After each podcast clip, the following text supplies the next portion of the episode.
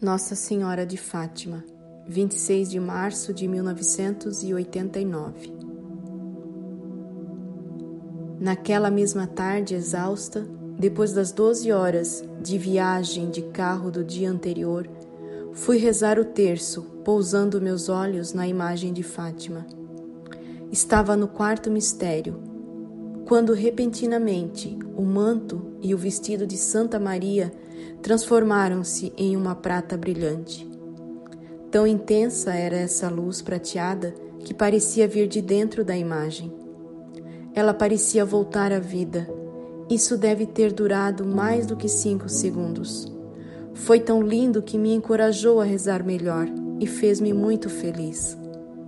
No dia seguinte, quando novamente recitava o terço diante da imagem de Nossa Senhora de Fátima, Enquanto olhava seus olhos, de repente observei que o defeito que me havia incomodado em um de seus olhos não estava mais lá. Ambos os olhos agora estavam perfeitos.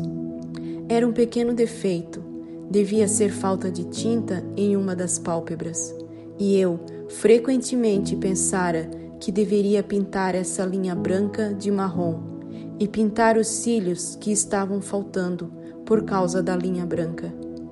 Agora ele não mais está lá e os dois olhos estão perfeitos.